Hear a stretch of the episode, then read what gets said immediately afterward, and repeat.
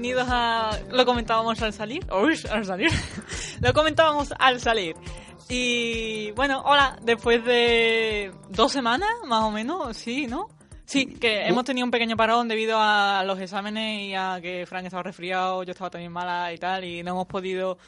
No, no hemos podido grabar. Entonces, pues ya aquí estamos otra vez. Sí, no, no hemos encontrado el tiempo para Exacto, poder no. grabar con normalidad. Por cierto, hola, que, que me saluda. Empezamos bien. Hola, Frank. Hola, Lucía.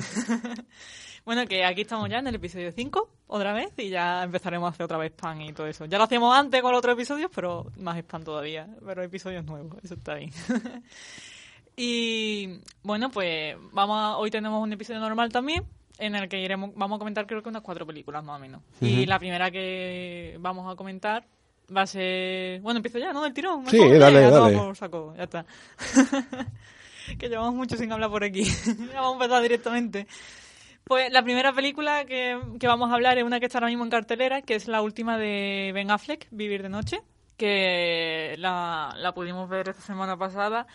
Y bueno, Vivir de Noche eh, es una película, a ver, histórica, no, ¿cómo se puede ¿De época? Eso, de época, no, aunque, decir aunque, de, aunque de época se suele usar con películas más... O sea, en tiempos más antiguos todavía, ¿no? ¿O Bueno, no? pero es que eh, son los años 20, justo después de la Primera Guerra Mundial. Así que más o menos sí. Pero yo de época entiendo algo así como Orgullo y Prejuicio, ¿no? Algo así.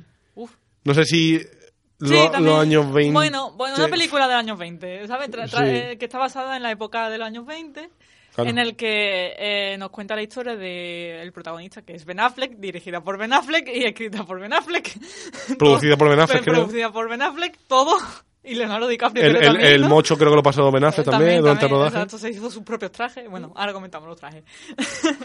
la película Vivir de Noche eh, comienza con contándote la historia de un muchacho señor, porque supuestamente es un muchacho, pero es Ben Affleck el que hace del Claro. muchacho y es un pedazo, pedazo de señor.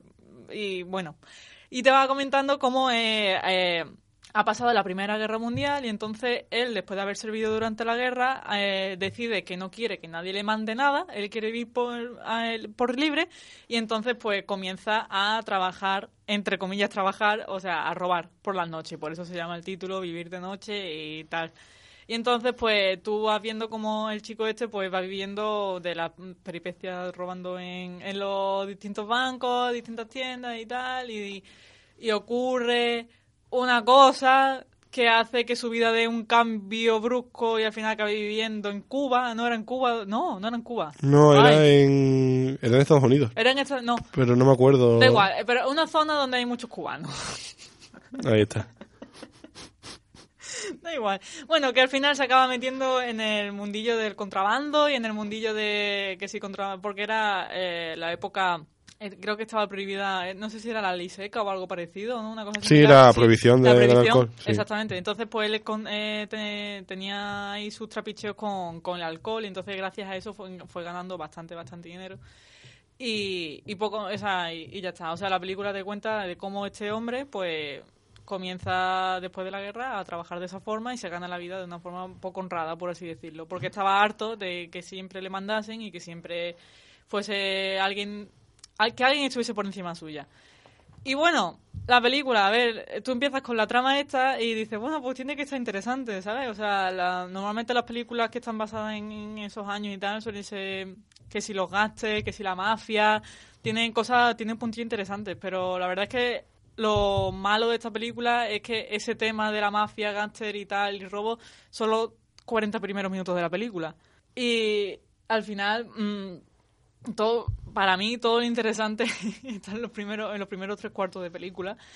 Y después llega el momento en el que se va de la ciudad donde estaba viviendo y se va a la otra zona donde comienza con lo del alcohol y, y se ve que ahí te están contando la historia de este muchacho, pero como, como con relleno, por así decirlo, como que de repente tiene una subtrama y que se acaba esa subtrama. bueno, pues empieza otra subtrama y se acaba también esa subtrama. Ahora empieza la otra y, y así. Y se va viviendo así, así, así, hasta que acaba la película. Y ya está. La interpretación de Ben Affleck a mí no, no me ha parecido, o sea, ya sabemos cómo es este hombre, ¿no? Con sus caras, o su cara, mejor dicho, porque no tiene más, por así decirlo.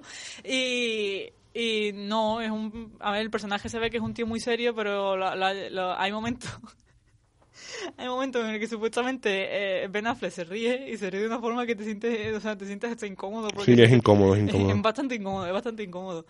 Y después, Porque es Ben Affleck haciendo una risa falsa. Sí. Entonces, no, no. Ahí hay que actuar como dos veces, una para reírte y otra para que se note que es falsa, y él no, le, le no salen las dos. No le sale. La risa no le sale bien y que sea falsa tampoco. Entonces, como ver algo que no, que no, que no está pasando. Mm, No, y la película después tiene, hay una parte de la película que es justo de- en la parte en la cuando se va de la ciudad del principio, en el que aparece cierto personaje eh, interpretado por el Fanning, que la verdad es que es el personaje más interesante de toda la película y el que más... Personaje más interesante y la actuación más buena de toda la película. Porque los demás, los demás incluso, aunque tiene actores de bastante renombre, tiene a Brendan Gleeson, a Chris Cooper, por ejemplo, se ve que están claramente todos para recibir el cheque, vamos, es que no, no, están todos en plan, bueno, yo aparezco aquí, que aparezca mi nombre en el cartel y ya está, porque es que ninguno, ninguno hace nada con su personaje en realidad. Son como clichés y como frases sobadísimas que no tienen ninguna, ningún tipo de profundidad. Sí. Y, y el Fanny es la única, el personaje tampoco es la gran cosa, pero al No. menos ella sí que hace que, que sea más interesante. que se te le ve un poco más, por verdad, encima. ¿sabes? Y, y la verdad es que ya digo, lo único de la película desde el punto de vista actoral que, que merece la pena. El resto, eh, Ben Affleck está horrible, horrible. ¿Qué me estoy acordando del final, que de es un fallo- del final de la película, tío? Es un fallo de, de casting brutal, o sea, Sí. él, obviamente no somos los primeros que, que lo hemos dicho y no vamos a ser los últimos, pero que él no debería haberse puesto como protagonista de esta película. No. Si es que, no, es que al final le haces, le haces un, un flaco favor, porque si a lo mejor esta misma película le pones un actor más, más capaz, yo que sé, un Joaquin Phoenix, un Michael Fassbender, un, un DiCaprio, casi, un. Casey Affleck, ¿sabes? Sí, también. le pones algo un poco más con alguien que te pueda contar algo más y a lo mejor la película gana bastante. Mm.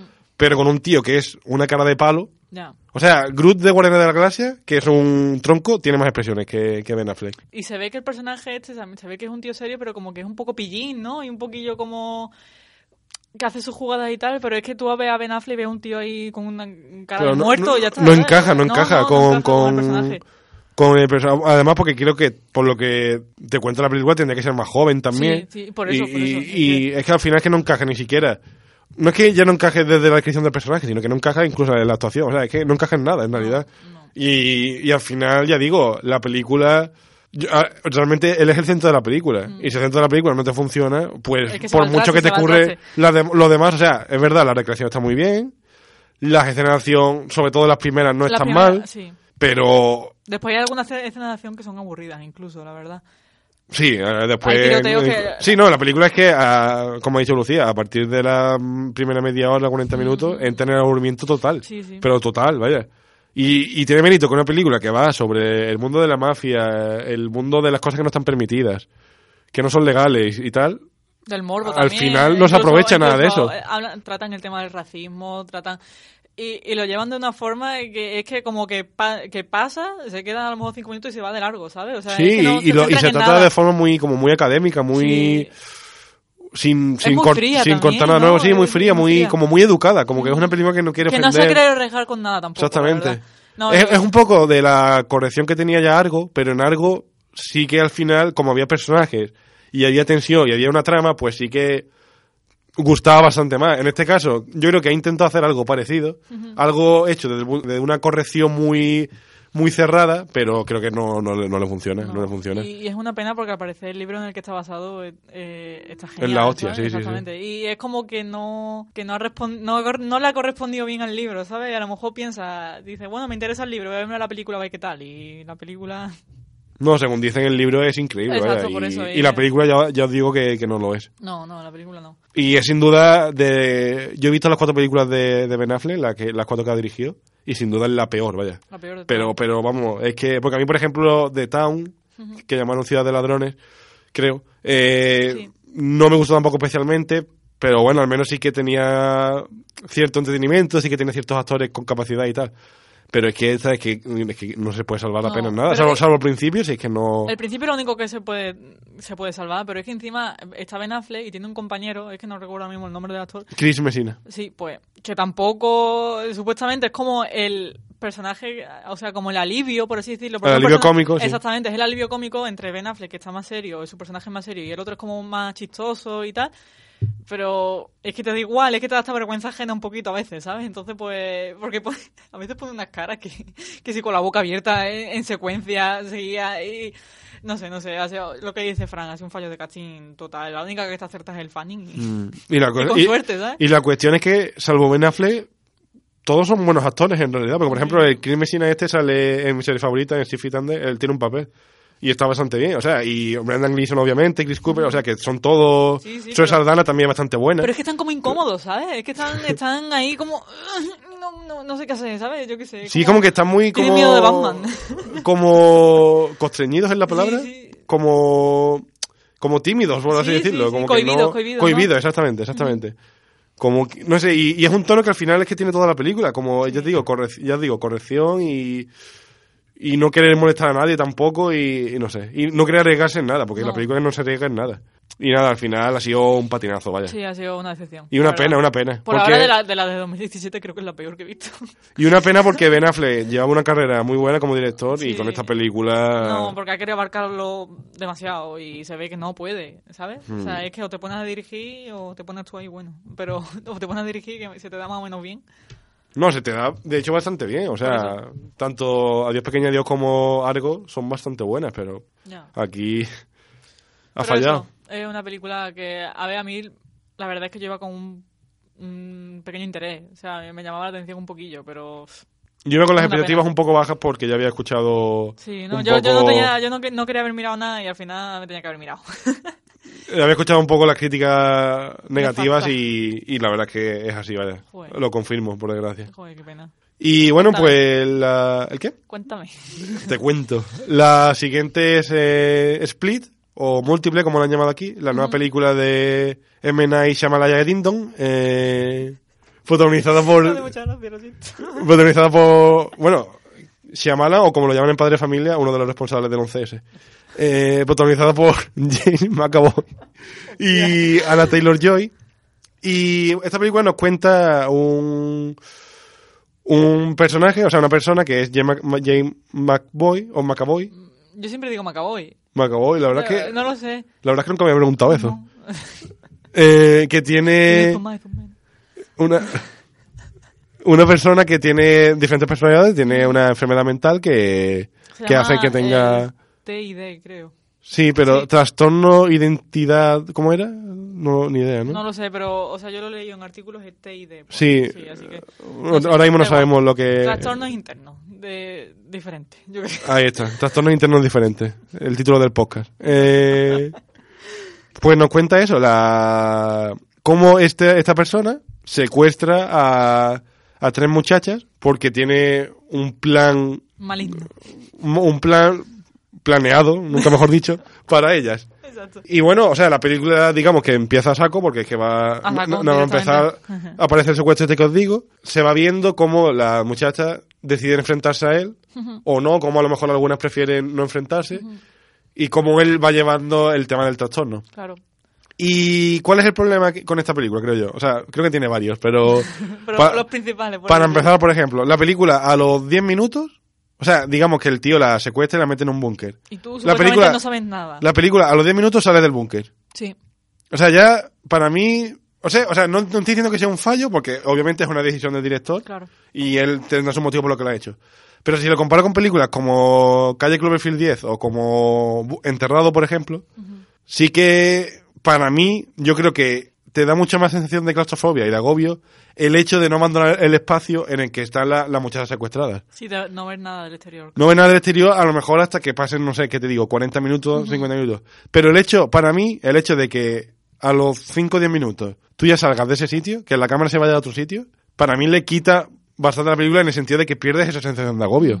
Y de que pierdes esa identificación con, la, con, la, con las jóvenes. Entonces, para mí eso ya, para empezar, eh, me, me sacó un poco de la película, la verdad.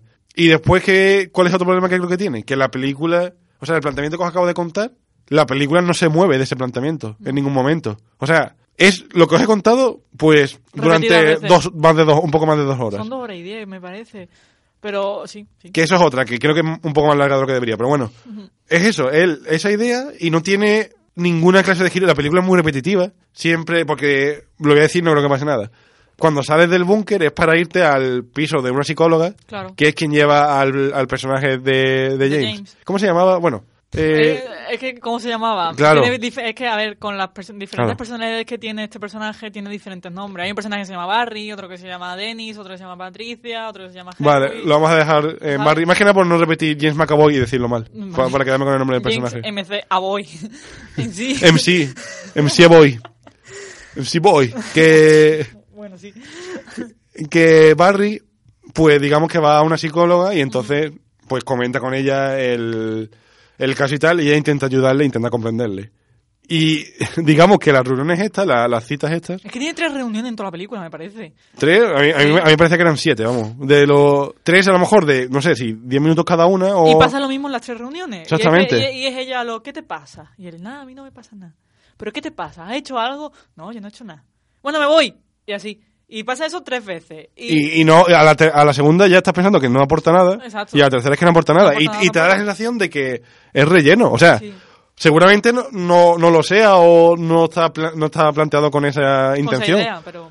Pero es que te da esa sensación porque como que el, eh, el no es capaz de contar una historia en un sitio cerrado, como sí hemos visto que son capaces de hacer otros directores, Sí. como los ejemplos que no me lo dado antes, y como que te quiere sacar, te quiere distraer y te quiere contar co- otras cosas que, que no, que en mi, desde mi punto de vista, no es que no vengan a cuento, sino que a lo mejor se podrían haber contado menos, en menos tiempo, A mí, la verdad. yo creo que uno de los fallos grandes también que ha tenido es que este director ha querido explicar la enfermedad de pe a pa. El problema que ha habido ha sido, por eso te mete el personaje de la psicóloga, es a lo, vamos a ayudarte a comprender a este personaje que, le, que tiene este trastorno y vamos a intentar, o sea, es como que quiere decirle al espectador, es que lo explica demasiado. Queda, Es que queda, lo- queda muy evidente que la psicóloga es una herramienta para hablarle al espectador. No, eh, que, no, que, no es un, que no es un personaje que tenga importancia. en- O que tenga vida propia. exactamente. Se nota que el personaje está ahí. O sea, el personaje, está, el, el personaje de la psicóloga está hablando a, a James, a Barry, mejor dicho. Y todo lo que le está diciendo son como que tu enfermedad es esto, a ti te pasan estas cosas, tú haces no sé qué, tú haces lo otro. Y se nota que no está hablando con ese personaje, que está hablando hacia el espectador, que te está contando todo. ¿Y qué ocurre? Que a mí, que, que nada más empezar los 10 minutos de película, ya me estén contando por qué este chaval está actuando de esta forma, por qué tiene tantas personalidades por qué tiene tal, pues me quita todo el misterio que pueda tener esa película. Porque yo, cuando empiezo a ver, con toda la publicidad que se le ha dado a esta película, tú piensas que to- todo ese secreto se desvela más a mediados de la película final, más o menos, ¿sabes? Lo de las tantas personalidades y por qué actúa así de esa forma. Pero es que nada más empezar la peli ya estás viendo eso. Claro. Y ya te lo está contando. Y yo eso veo el problema. Que a mí, este, a mí, yo, el saber por qué este chico está actuando de esta forma, ya me quita toda la tensión y ya me quita todo el miedo, ca- casi, ¿sabes? Entonces, pues, y no, no, no me parece porque, sinceramente, yo me sentí como que me tenían que explicar todo pasito a pasito, ¿sabes? Me sentí como si fuese un, como si pensasen que el espectador es tonto. Claro, y al final el problema es que todo eso, todo eso al final es que no lleva a nada, porque yo estaba viendo la película y e- e- era consciente de que me estaban emitiendo la misma información una y otra vez, una y otra vez. Y, y yo me consolaba pensando, bueno, seguro que a partir de cierto punto va a pasar algo Claro. Que me va a descolocar completamente y, y ya no solo, a ver, ya no solo que lo espere porque el director es quien es, que también, sino porque creo que la película lo pedía. Claro. Creo que la primera película le hacía falta algo así, para, para levantarte del asiento, por así decirlo. Pero es que me parece que está contada con una tranquilidad y con una dejadez casi. O sea, Sí. realmente, y tampoco es una película bonita de ver. De hecho, lo comentamos que es que para- en algunas cosas parecía una TV movie, realmente, porque- y desde lo- el punto de vista visual. Sí, y lo gracioso es que es triste que parezca una TV movie porque el director de fotografía es el de It Follows, que, que esa película tiene una fotografía bastante buena y, y se ve que, y, o sea, y, y It Follows tiene su propia personalidad gracias a la fotografía también. Y aquí como que lo han intentado, pero es que no les ha salido nada. Es que lo que ha dicho Fran es que una TV movie completamente, vaya. Exactamente, y, y- y es una lástima. Incluso La Visita, que es la, la anterior película de este tío, tenía la excusa de que era fan footage, entonces ahí te puedes permitir ser un poco más cutre. Pero es que aún así creo que está mejor rodada Ah. que esta. O al menos era un poco más original o tenía algunas ideas más chulas. Mm. Pero es que esta, ya digo, desde el punto de vista técnico-visual, es que no es una película que me diga, que me diga absolutamente nada. Y ya digo, y a veces usando recursos que, que de película de sobremesa, vaya. Ya, ya. Sí, sin más. Por quedarme con algo bueno, por ejemplo, la actuación de, de James, que la verdad es que es bastante buena. Aún así, lo estoy pensando y tampoco creo que sea tan, tan, tan, tan buena como quizás se diga. O sea, está bastante bien. Está, bastante bien, pero yo creo que pensamos que está bastante bien porque los personajes que interpreta son muy diferentes. Exactamente, pero en realidad... son muy extravagantes también, ¿sabes? Entonces, Exactamente. Es, normal que tú diferencias a los personajes. Es entre comillas fácil, ¿sabes? Claro. Porque son personajes súper diferentes. Eh, a ver, un personaje se, se ve en el tráiler, es una mujer, ¿sabes? Entonces tiene que hablar con un poquillo como más de, de- con, mirando hacia por encima del hombro, ¿sabes? Habla un poquillo así. Pero se ven que son personajes súper, súper diferentes. Y es que, a ver, eh, se, se- se supone que tiene 23 personalidades y no se ven casi nada. Entonces, vale, sí, la actuación de este hombre está muy bien, pero se podría haber aprovechado muchísimo más.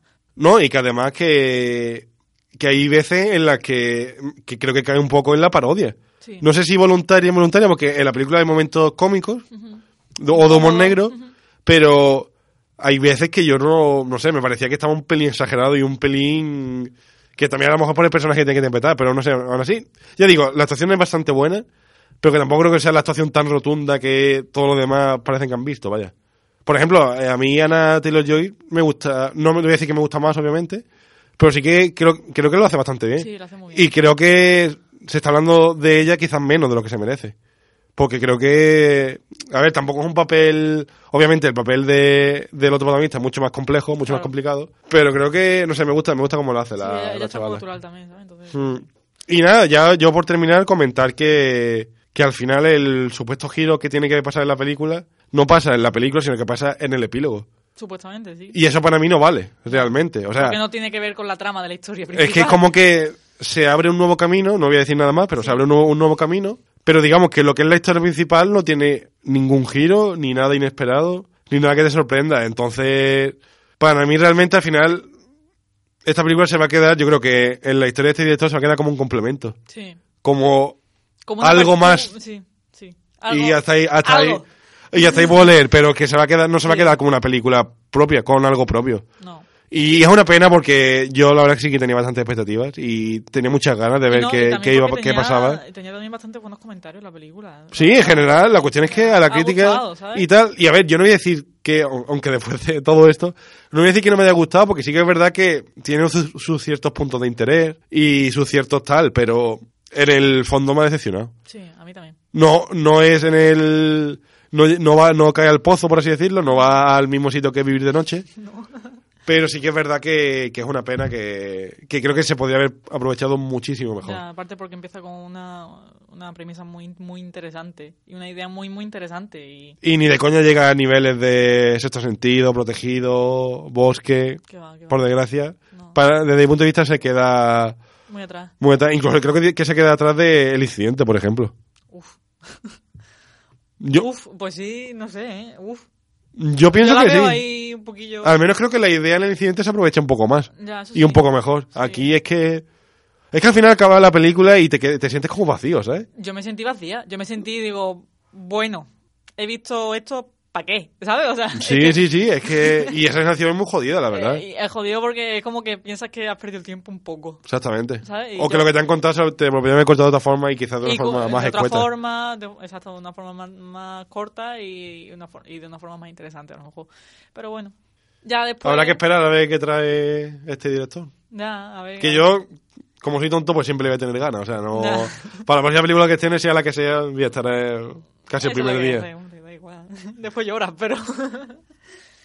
bueno, la siguiente película que vamos a comentar es una película que ha estado en la cartelera española ahora mismo gracias al ciclo de Sitges también, que es la última ya de todas las que se han estrenado. Estoy pensando que al final, de cinco películas que son, hemos comentado cuatro, ¿no? Nos ha faltado una por comentar. Porque hemos hablado de Godzilla, hemos hablado de Train to Busan, Ajá. Hemos hablado de la autopsia de Jane Doe. Nos falta Sonia. Nos falta la que no Sonia, que, que no, que no la hemos visto. No lo hemos visto Pero bueno, porque- 4 de 5. 4 de 5 está bien. Ok, Ok. está bien. Pues eso, es Melanie, The Girl with All the Gifts, que es una película británica. La película comienza con... Uf, es que es complicado comenzar a hablar de esta peli, ¿eh? Porque tiene un inicio bastante guay. No, pero puedes decir el planteamiento y ya está. Sí, no, bueno. no lo que pasa en sí, sino qué clase de sociedad es. Vale, es, a ver, es una sociedad, um, o sea, es la humanidad cómo está sobreviviendo a los ataques zombies que hay, porque son zombies que están infectados a través de hongos. Es muy parecido a de las sofás, un poquillo, ¿vale? Una, un estilillo así. Un poquillo. un poquillo demasiado. Pues la, la- y bueno, la, esta, la humanidad que está ahí en plan dirigida por los militares y tal, y que están preparando, que si investigación para la cura y todo eso, están también como preparando a humanos llamados niños, o sea, son niños, Pero todos se llaman niños. todos se llaman niños, menos una que se llama Melanie, que es la protagonista. Niño 1, niño 2. Exacto. Niño junior. Y la están preparando como para luchar contra los zombies. Entonces están eh, criando a esos niños para poder intentar... eh, eh, son como niños héroes, por así decirlo, una cosita así. Es que si comento más sobre esto va a ser un spoiler, así que prefiero decirlo de esta forma un poco rara y, y ya después que sea lo que de- los zombies quieran. Prefiero decirlo sin que se entienda, ¿no? Exacto, Nada. más o menos para que os perdáis un poquillo, pero para que veáis la peli. Joder, es que en verdad no debería perderos, pero da igual. Son niños que niños, a niños a los que están preparando para luchar contra los zombies. Y, y bueno, pues entonces comienza con, con la chica esta, que se llama Melanie, que al parecer también es súper mm, súper inteligente y súper tiene una capacidad intelectual impresionante. Y, y al final, o sea, y lo que la trama comienza, o sea, mejor dicho, el punto de, ¿Partida? el punto de partida de la película es que en la zona en la que están viviendo y están conviviendo con los demás y tal, pues eh, recibe un ataque, zom- un ataque zombie espectacular y entonces tienen que salir todos huyendo. Y entonces pues ella huye con, con ciertos personajes, ciertos, ciertos personajes Y cosas pasan. y cosas pasan fuera. Es decir, o sea, se ve que están intentando huir, que están intentando buscar zonas de, de evacuación y zonas, zonas en plan que estén a salvo. Y, y ya está, eh, la película, o sea, como todas las películas zombies, siempre es que al final pues están los humanos intentando sobrevivir eh, de los ataques zombies o están intentando huir. Lo que he dicho antes con lo de, de las sofás, pues básicamente es por el hecho de que los zombies son están infectados a través de hongos que tienen como una especie de, o sea, que eh, cuando llevan un tiempo siendo zombies eh, se convierten como en plantas, ¿no? Una cosa así, Una- es como que, que como si fuesen moho en el suelo y entonces eso va lanzando esporas que hace que las demás personas que respiren eso pues también se infecten. Entonces, es, es muy parecida esa premisa y, o sea, esa idea de, del zombie, o sea, de la infección de ese zombie. Y bueno, la película, comentar que empieza con una idea muy, muy chula. Como que quieren llevar el tema de los zombies de una forma bastante original y, y es bastante interesante porque, bueno, es interesante por una cosa que no he contado, pero es que mejor no contarlo. Así que... y lo que ocurre es que la película se va desinflando según va pasando. O sea, y tiene momentos un poco incoherentes, la verdad, como hay un momento en el que se encuentran uno- un montonazo de zombies en un centro comercial y hay un, hay un personaje que, que se pone a hacer tonto, básicamente. O sea, hay, hay momentos que no tienen sentido y es como, en plan, bueno, llevamos mucho tiempo, con minutos de tranquilidad, vamos a hacer alguna locura para que, para que de repente los zombies nos empiecen a perseguir y así me tengo un pelín de acción. Es un momento muy Prometeo, la verdad. No sé si, si lo has Yo visto. ya no he visto Prometeo, Ah, vale, no, vale. no sé si, Vale, vale. si la veré tampoco. y eso, y básicamente a ver, empieza como una película interesante sobre zombies y al final se convierte en una película típica de zombies. A mí la verdad es que me aburrió. Y, lo, y, y es triste porque venía dando bastante bombo desde Sitges. Era una de las películas que más había triunfado porque la protagonista, la chica, había ganado el premio Mejor Actriz también. Y yo pienso que tampoco es algo que haya destacado demasiado la actuación de esa, niña. A ver, que está muy bien, que es una niña y tal, y todo lo que tú quieras, ¿no? Pero a mí el personaje a veces se me hacía repelente también. Y era, no sé si era por el personaje en sí o porque la niña actuaba de una forma que, que a lo mejor tampoco me atraía mucho. Pero eso, y la, es que pff, de esta película no sé si contar un poco mucho más, pero la sorpresa la vas viendo durante los primeros minutos de película, te sorprende y, y después todo como más o menos previsible, casi. Y ya está. No, yo comentar que, que obviamente las sofás tampoco ha inventado nada, ni que haya un antes y después. Ya. Pero en- es que lo gracioso narrativa- es que el libro en el que está basado la película salió en 2014. Y de la sofá salió en 2013. Yo no digo nada. Ya, ya, ya. No, pero quiero decir que no es que nosotros digamos que no Esto es es que- así, ¿sabes? Son ideas mías. No, ¿sabes? no, y que, y, y que realmente de la sofá, ya digo, que tampoco es No, no, un no. precursor de, de nada, casi en realidad. Salvo en los propios videojuegos a lo mejor, pero lo que es las historias narrativas y tal. No, eso no. No es Pero que, imagina pero sí es verdad que, que, que llama la atención similitud. el parecido. Sí, eso sí. llama bastante la atención. De hecho, es que hay, hay escenas y hay planos que es que podrían estar sacadas del juego perfectamente. Que son como bocetos del juego, vaya. Sí. Y nada, por lo demás es que. Es poco más que añadir. Es No. que es una película que empieza muy bien, empieza muy fuerte, la verdad. Mm. Y, y se va desinflando a una, a una velocidad. aburre, aburre al final, ¿eh? A una velocidad, vaya, increíble. y los personajes realmente no te interesan. Lo- las actuaciones tampoco son especialmente buenas. Y, y nada, al final, una película, yo diría que prescindible, sinceramente. Salvo quizás por el planteamiento y los primeros minutos. Por lo demás, yo creo que no es una película Que cuente nada. Es otra película interesante. está. Empieza Sí. muy bien, empieza muy interesante, y- pero después se convierte en lo típico. De nuevo, hoy parece que es el tema común, pero es una película con un planteamiento muy bueno, pero que se desaprovecha. Sí. Y es que las tres que llevamos comentadas le pasa lo lo mismo, mismo. ¿sabes? Sí. Pero es que ha coincidido así, pero la verdad es que, que es así. Es una pena, una pena. Pero bueno, La que no tiene un planteamiento que se desaprovecha es Comanchería. anda. Bueno, cuéntame, que yo no la he visto. ¿Cómo, cómo conectamos aquí? Dirigida por David Mackenzie, Ah, mira. que es el director de Convicto, por ejemplo, y protagonizada por Jeff Bridges, Chris Pine y Ben Foster. Esta película nos cuenta la, la historia de, de dos hermanos, que son Ben Foster y Chris Pine, que deciden atracar bancos para, eh, digamos, compensar, compensar cierta deuda que tienen. Vale. Y hasta ahí puedo leer. ¿Ya y, está? y Jeff Bridges, ahí acaba la película. Y. Jeff Bridges es el policía que intenta Secuest- Uy, secuestra. secuestrarlo, a secuestrar a los ladrones para que Papel haya más crímenes. Exacto. Que intenta detener a los ladrones. O sea, realmente el argumento es ese y, la película yo creo que el principal valor que tiene es la, la vero- verosimilitud, la credibilidad que tiene absolutamente todo. Desde los planos desde el punto de vista visual hasta las actuaciones, los diálogos, las situaciones, absolutamente todo lo que ocurre te lo crees con una faci- facilidad pasmosa. Y al final es lo que más destaca, o sea, cómo estás viendo a gente que tiene conversaciones de forma... O sea, lo que mucha gente intenta hacer muchas veces cuando intenta copiar a Tarantino o, o intenta hacer como un estilo de diálogo con mucha Mucha cara, ¿no? con mucha verborrea, con mucha No. cara y tal, y que mucha gente fracasa, la verdad. En este caso lo clavan, porque, ya digo, desde el primer momento te crees absolutamente todo lo que está pasando, todo lo que ves en pantalla es creíble, y la relación entre los dos hermanos, por ejemplo, es brutal, es de, de las más realistas que yo he visto en mucho tiempo. Y además también es digno de mención como la película, al- en los primeros 5 o 10 minutos, te mete de lleno en la situación y ya no te suelta hasta que acaba. O sea, es una película en la que entras desde el primer momento. Y también comentar que, que es curioso porque es una película muy árida, como muy brusca, muy, Muy seca, ¿no? muy seca, muy violenta.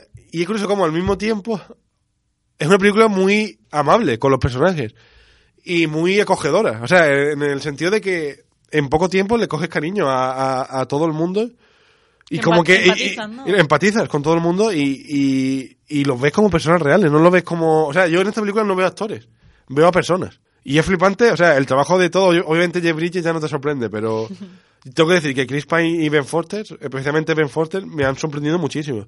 Y de hecho me da pena que ninguno de los dos hayan llevado ninguna nominación A los Oscars. a los Oscars porque porque creo que están geniales, absolutamente geniales. Y la selección musical es apabullante, es una canción buena tras otra y que además tienen que ver con lo que te está contando. Y nada más, o sea, es que es una película que cumple todo lo que lo que promete, o sea, todo lo que intenta hacer lo consigue. Y por mi parte es que solo puedo recomendarla y, y decir que si podéis, vayáis a verla eh, en cuanto podáis, vaya. Porque es flipante, ya digo. Sin duda de las mejores películas que, he visto, visto. ¿no? Sí, sí, sí, sí, este año. Qué bien. Una película además que cuando acaba es que te da la sensación de haber visto una... Te quedas con el buen cuerpo, ¿sabes? De- decía, por ejemplo, de Split que salías con el cuerpo raro o como un poco incómodo. Y aquí era todo lo contrario. Que o ha sea, cumplido. terminaba y decía, joder, Chapó. qué película. es que no... no, no, no dicen más, vaya. Y totalmente recomendable. En serio, cuando podáis, la veis. Es una pena porque no se le da mucho bombo tampoco en las carteleras ahora mismo. No, en España por lo menos la en verdad España, es que en no... España no, no- no ha llegado tampoco a, a un- Hay incluso cines que no ha llegado, ¿sabes? De, de diferentes puntos de España. Sí, mucha gente que ni la conoce, vaya. Mm, Por, eso mismo, desgracia. es una pena. Y que a lo Mm. mejor la han visto la nominación de los Oscar y ha sido esta película cuál es, ¿sabes? Y Comentar también como curiosidad que se me ha pasado, que el guionista de la peli tenía un primo que era un ranger de Texas. O sea, ranger de Texas de verdad. Entonces, eso ayuda muchísimo Claro. a que absolutamente todo lo que se vea te lo crea, porque son, digamos que experiencias y situ- y situaciones que el primo muy del guionista ha vivido. Claro. Y, y es que se nota, es que se nota. Es que es una película que no se ve forzada en nada. Y este tipo de películas, ya digo, hay que tener mucho cuidado porque como pongas un personaje que a lo mejor está demasiado loco, un personaje que habla demasiado sin que venga a cuento, se te va, se te puede ir. O sea, un ejemplo de esto que vimos recientemente fue la, la última de Nicolas Cage, la de Dog Hit Dog, que en España era Como perro salvaje. como perros salvajes. Gracias. Y, y ahí era todo lo contrario, era todo súper forzado y sin que te haga gracia. Y esta película Comanchería es un ejemplo de, de todo lo contrario, de cómo escribir un guion sin pasarte, sin forzarlo, sin forzar la credibilidad, sin forzar las situaciones. Y un Y guion, intenta destacar de una forma. Un guion redondo, vaya, yo sinceramente espero que se lleve el Oscar a mejor guion. Lo, Sí. lo tiene complicado, pero es que son unos diálogos de verdad que bestiales, bestiales. Y Guay. Na- Nada más porque es que me- eh, ya me estoy repitiendo, así que tampoco...